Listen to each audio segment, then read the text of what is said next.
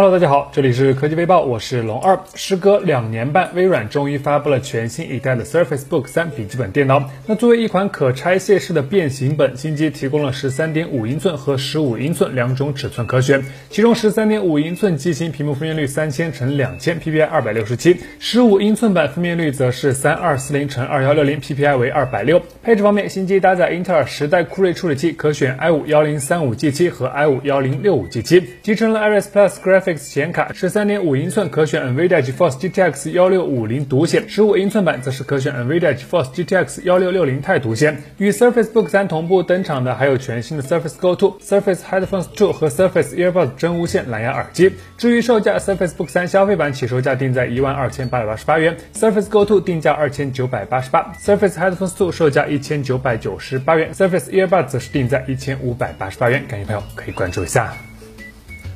在今年的三星 Galaxy S 二零系列中，三星首次为品牌旗下的手机产品加入了一枚像素高达一点零八亿的主摄，配合潜望式的长焦镜头，最高还实现了一百倍的变焦能力。可最终在 DxMark 的评分中，超大杯的三星 S 二零 Ultra 却并没有交出一份令人满意的答卷。现在有外媒放出消息称，下一代的三星 S 系列旗舰暂且称之为 Galaxy S 二幺系列，将采用更为激进的后置五摄方案。其中主摄将会升级到1.5亿像素，长焦则是采用6400万像素的传感器，配合1600万像素的超广角、1200万像素的微距以及一枚 TF 镜头组成。比较遗憾的是，在新机上，三星很有可能会砍掉激光对焦模块。此外，消息中还提到，目前三星有两种 OS 配置方案正处于测试阶段，一是主摄长焦前置支持 OS，二是主摄长焦广角支持 OS。按照计划，三星 Galaxy S 二幺系列会在二零二一年的二月份左右发布，时间还早，各位期待一下。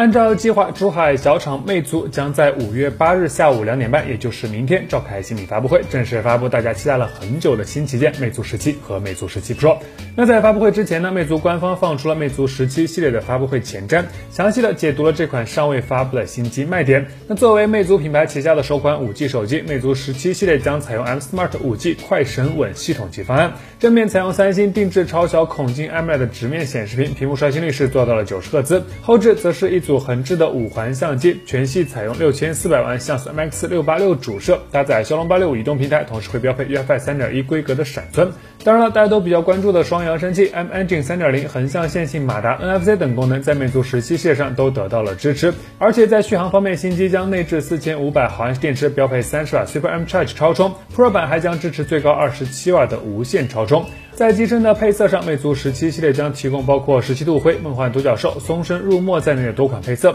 桌板更是全系采用陶瓷机身打造，并携手小方窑重现别致的天青配色，那期待一下。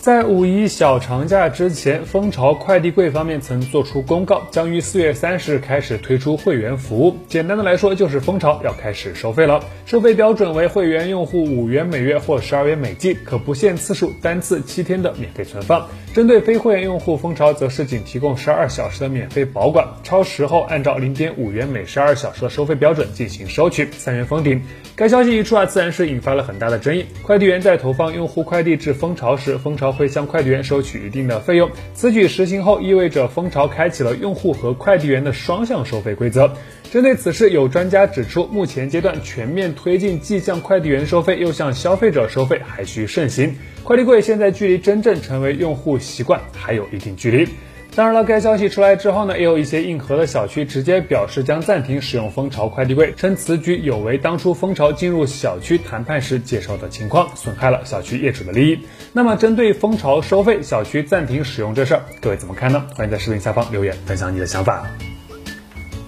近日，据外媒报道，一些消费者因2016款 MacBook Pro 屏幕背光存在设计缺陷，发起了集体诉讼，将苹果公司一纸诉状告上了法庭。消息中提到，该诉讼由加利福尼亚北区美国地方法院受理，指控内容为苹果公司明知其产品存在缺陷，但并没有向消费者披露该问题。有消费者表示，自己的2016款15英寸 MacBook Pro 在2020年1月份开始出现舞台灯光的 bug，简单来说就是屏幕底部出现明暗交替变化的 bug。某些机型在背光电缆损坏后，还会出现显示故障，导致用户需要更换整个显示单元。但问题在于，苹果公司的维修计划仅涵盖了2011款的13英寸 MacBook Pro，这致使购买15英寸版本的用户需要支付850美元（约合人民币6030元）的价格来维修这块屏幕。而且该用户还强调，自新冠肺炎疫情爆发以来，他一直无法维修该设备，很大程度影响了他的正常使用。所以大家觉得这事是苹果的问题，还是消费者在无理取闹呢？欢迎留言分享你的观点。好了，那以上就是本期视频的全部内容，点击订阅关注微讲，每天都有新内容。我们下期视频再见。